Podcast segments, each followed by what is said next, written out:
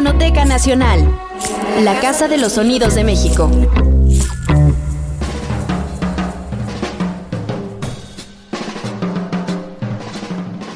Esta semana te presentamos la segunda de dos partes de la serie, Arcano, un lugar secreto para la música, donde escucharás grabaciones digitalizadas de los conciertos celebrados en Arcano, bar al sur de la Ciudad de México, en el cual se concentró la escena jazzística del país durante la década de los 90.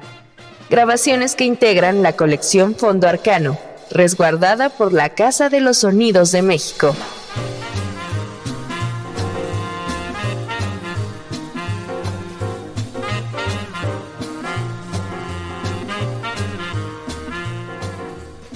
A continuación, escucharás el testimonio de Francisco Galindo Olivares, entrevistado por Fernando Eslava y Pablo Iván Argüello, donde narra cómo se decidió comenzar a grabar a los músicos que se presentaban en Arcano.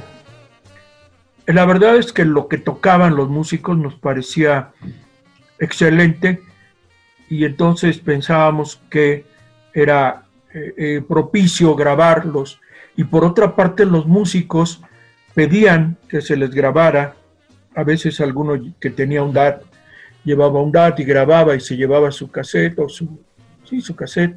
Entonces nosotros, no lo recuerdo muy bien, pero compramos una, una grabadora de cassettes y ya ahí la teníamos de, de una razonable calidad para esa época. Y ya ahí la teníamos conectada a la consola y ya grabábamos todo lo que había yo habilitaba de cassettes malos y peores, pero ahí grabábamos. Y el responsable de, la calidad de las grabaciones fue siempre Salvador Vargas. Y él repartía copias a los músicos que se lo solicitaban o hacía la mezcla de sonido para los equipos que llevaban los músicos que querían grabar. Entonces, sí, siempre se pensó que era bueno tener una memoria de, de lo que sonaba musicalmente que nos parecía de buen nivel. Y por eso es que empezamos a grabar. Eh, no grabamos todo, no grabamos siempre, pero sí nos esforzamos por, por tener la mayoría de los testimonios de los músicos que iban y de los festivales o reconocimientos a algún músico en especial. Algunos de esos materiales, perdón Paco, esos materiales se le repartieron a algún músico que lo solicitaba a todos o nunca eh, tuvieron en sus manos estos materiales? Ese fue un arreglo que tuvieron Salvador Vargas y los músicos. Ellos le solicitaban, digamos que no había la propuesta de que se les entregara a los músicos una grabación o de que si, solo, si lo solicitaban se les entregara.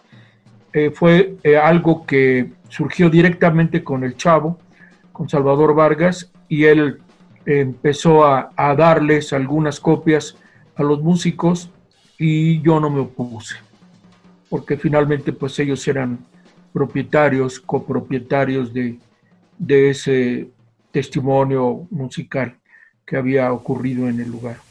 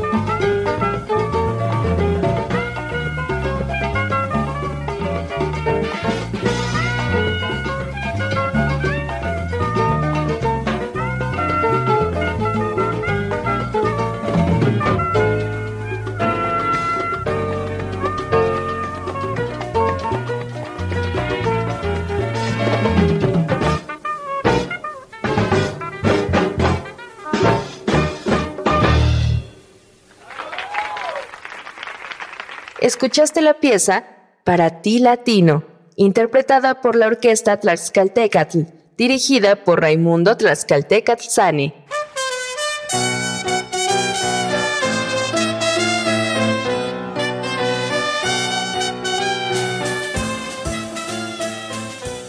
Los músicos que se presentaban en Arcano, si lo solicitaban, usualmente recibían las grabaciones de sus conciertos en este bar aunque no existía un arreglo comercial previo entre el establecimiento y los artistas.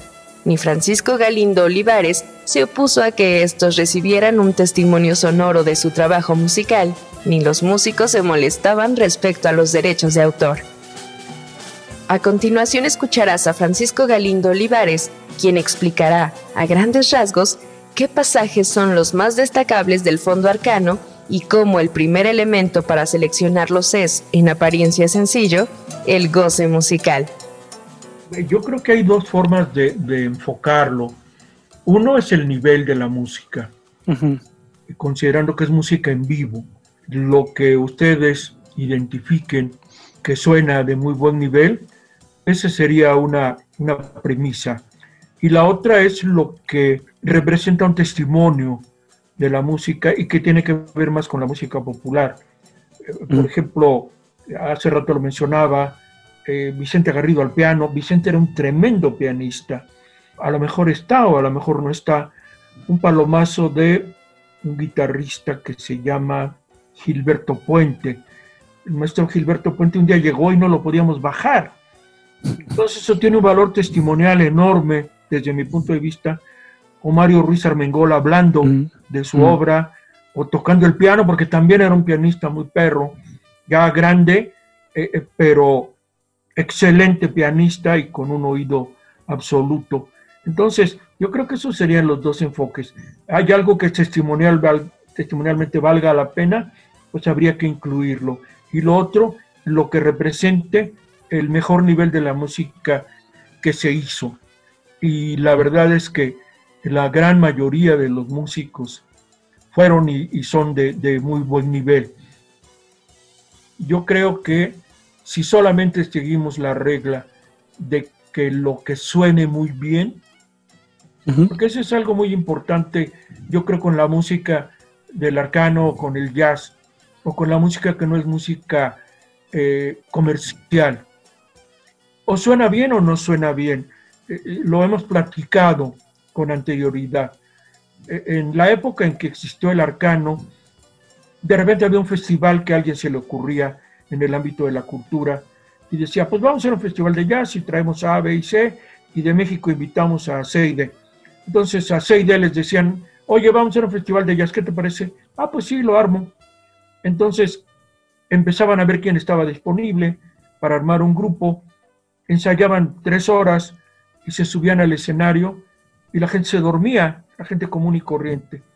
Y la gente decía, si esto es jazz, la neta es aburrido. Entonces nosotros nos topamos con que había gente que pasaba cinco horas escuchando música sin que se aburriera o se molestara, o al contrario, que hubiera un disfrute, que hubiera un disfrute. Entonces, si escuchamos la música que tenemos eh, almacenada ya en poder de fonoteca y nos parece disfrutable, pues yo creo que eso es un indicador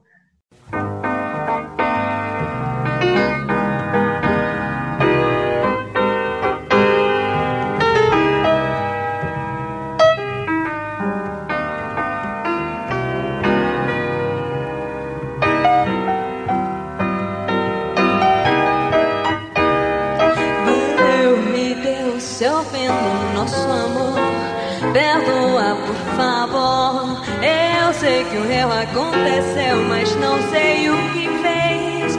Tudo mudar de vez. Onde foi que eu errei?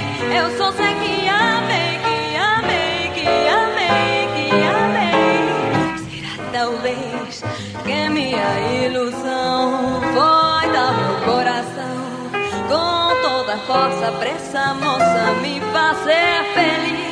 E o destino não quis me ver como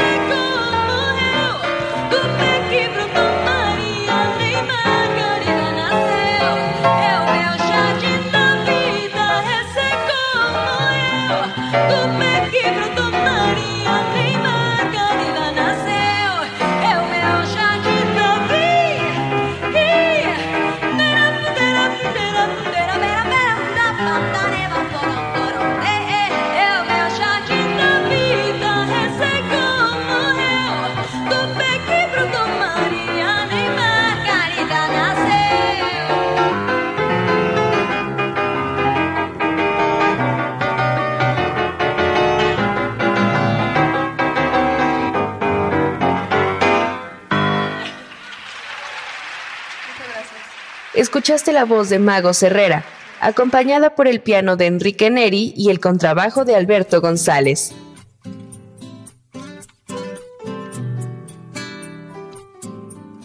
Un testimonio de las grandes interpretaciones realizadas en Arcano fue la exigencia de ciertos músicos consigo mismos, entre ellos Agustín Bernal, contrabajista del grupo Antropóleo.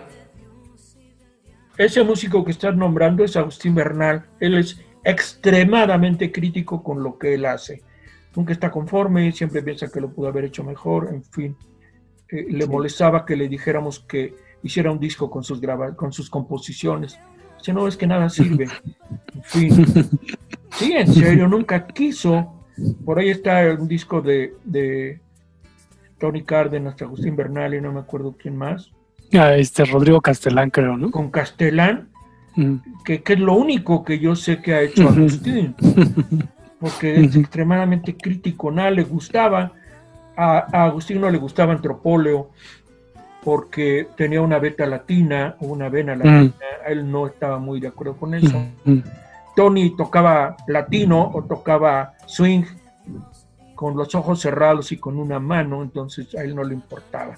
Pero en fin, es algo que, que se puede sopesar, pero finalmente eh, se puede vivir con eso o sin eso. Posteriormente, si algún músico va y escucha, a lo mejor no va a estar conforme, o piensa que lo pudo haber hecho mejor, pero pues ya está hecho y ya está ahí y además es eh, lo, que, lo que era su nivel hace 20 años o 30, ¿no?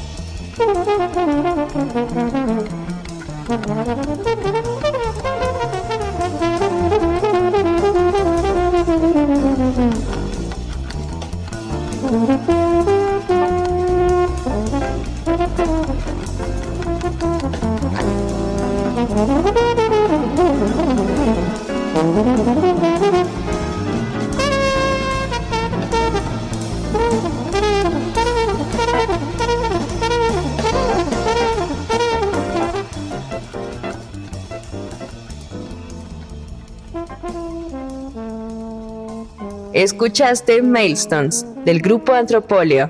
En esta ocasión, la banda fue acompañada por la selección de metales de 911, conformada por Bob Franceschini en el saxofón y Osvaldo Meléndez en el trombón.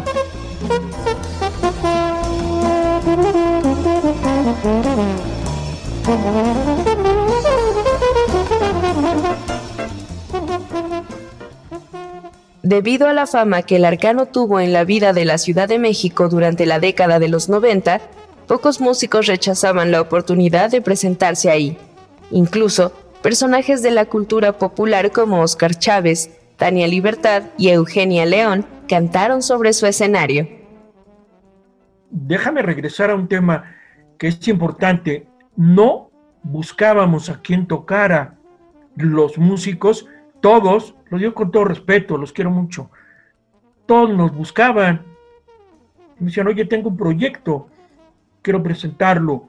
Todo el mundo llegó así. Nunca, nunca tuvimos, o sea, a lo mejor buscamos a Eugenia León. Eugenia eh, en el, en el ámbito de las cantantes, pues es un símbolo, por muchas razones. Y, y, la primera, por la calidad vocal. Y a Eugenia le decíamos, porque Eugenia iba al lugar, o sus músicos eh, eh, iban al lugar, eh, o los músicos del arcano la acompañaban. Entonces, si Eugenia iba, pues la invitamos. Ella, ella decía, pues sí o no, no puedo. Tania Libertad, ella nos propuso ir. Compró un set de luces para presentarse en el arcano. Entonces, no teníamos el problema de decir, China, a ver a quién programamos. Al revés, al revés no, no podemos programar a todos, no tenemos más espacio y si nos esforzamos mucho, insisto, ya tener cuatro grupos en un día es la locura. Pues sí lo hicimos, a veces lo hicimos para dar oportunidad a un grupo abridor o a un grupo que cerrara y que se presentaran con, con los de la base. Entonces, eh, no hubo esa, esa necesidad. Entonces, para terminar con el rollo de los músicos, eh, ahí se, se hicieron más cercanos, empezaron a intercambiar puntos de vista, a platicar de sus proyectos, en fin, a criticar a los de arriba o a ser criticados cuando se subían. Y eso fue un importante acercamiento, eso sí creo que es importante. Pues es que no me deja este gordo, hombre. Para terminar, para terminar, Gracias a Irving, gracias a Daniel, gracias a Armando, este, gracias a ustedes, muchas gracias, buenas noches. Viene, viene el grupo Antropolio que se despide, creo que el, último día que toca, se va por unos un par de meses creo. Viene el grupo Antropolio y este y quiero darles una despedida afectuosa de parte nuestra, de parte del ingeniero Galindo que me, me autoriza a ello parte de Irving, de todo, y este ya lo van a oír, como oyeron a Palmera, este, como van a oír a Antropolio. Ojalá y toda esta propuesta musical de todas estas gentes talentosísimas, que no se nos vaya, vamos a mantenerlas en México. Saludos a todos.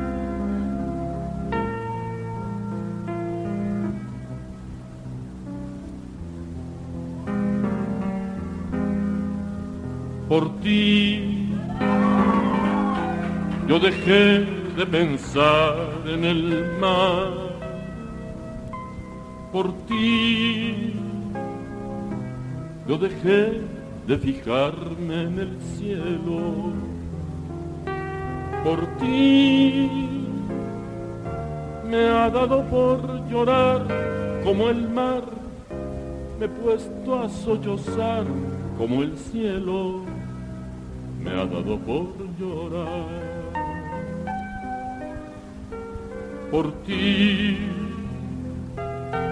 la ternura se niega conmigo. Por ti, la amargura me sigue y la sigo. Por ti, me estoy volviendo loco de celos. Se vuelven contra mí mis anhelos, se vuelven contra mí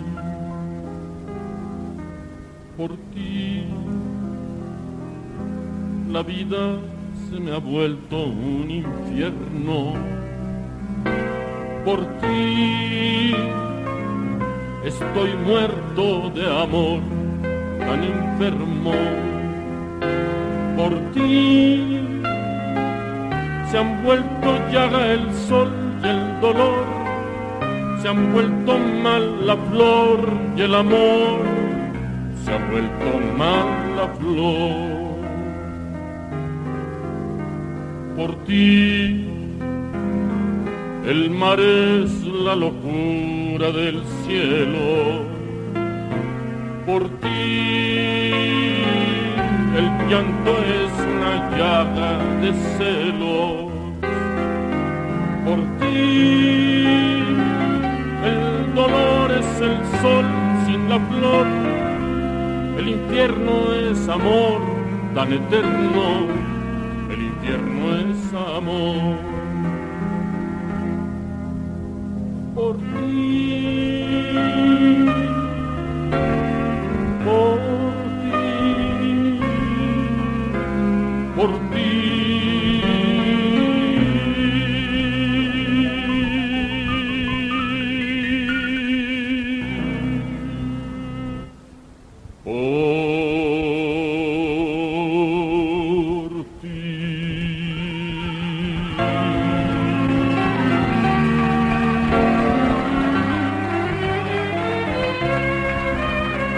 Gracias,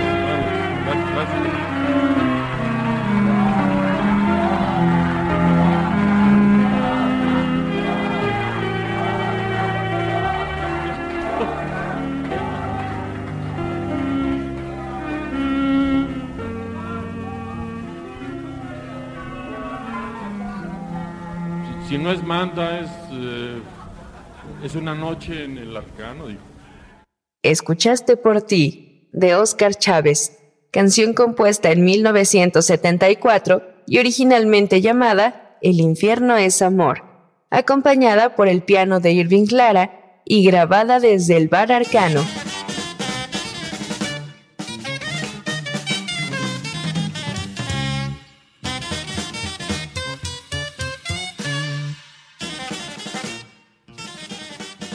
Y con respecto al cierre, la operación de un lugar como ese, o como cualquiera o similar, eh, implica un gran despliegue de energía, hay que dormir muy poco, hay que trabajar mucho, hay que desvelarse, hay que beber, eh, porque todo el mundo que llega te dice, tú has entrado conmigo, sí, claro, y así multiplicado por 8, bueno, pues ya es algo, ¿no?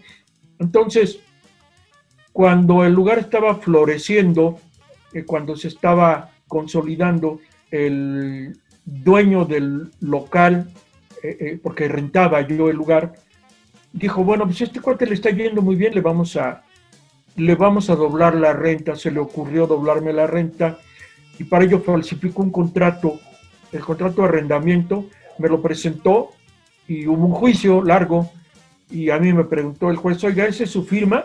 Sí, pero las cifras no son las mismas.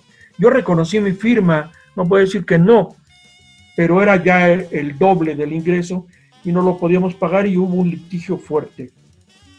Un litigio bastante fuerte que duró bastante tiempo llegaban los abogados de este señor y se repartía lo que había dentro. Dice, bueno, ¿qué vale de aquí? Pues la consola, los monitores, las mesas y las sillas, ¿qué más? La cristalería, se repartían ya nuestros eh, modestos bienes.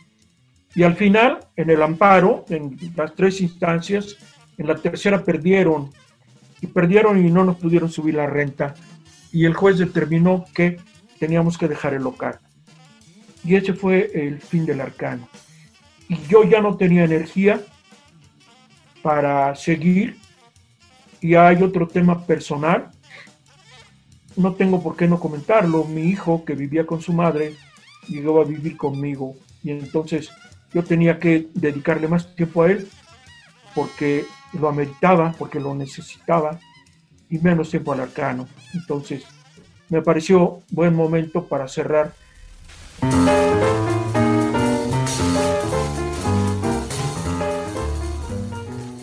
En la Fonoteca Nacional, Casa de los Sonidos de México, puedes visitar la Audioteca Octavio Paz y consultar distintos fondos pertenecientes a nuestro acervo, como el Fondo Arcano. Consulta los horarios en la página fonotecanacional.gov.mx. Esta fue una producción original de la Fonoteca Nacional. Entrevista e investigación, Fernando Slava y Pablo Iván Argüello. Guión, Pedro Montes de Oca. Producción, Oscar Peralta. Locución, Lucía Bernal. Invitado especial, Francisco Galindo Olivares. Fonoteca Nacional, la Casa de los Sonidos de México.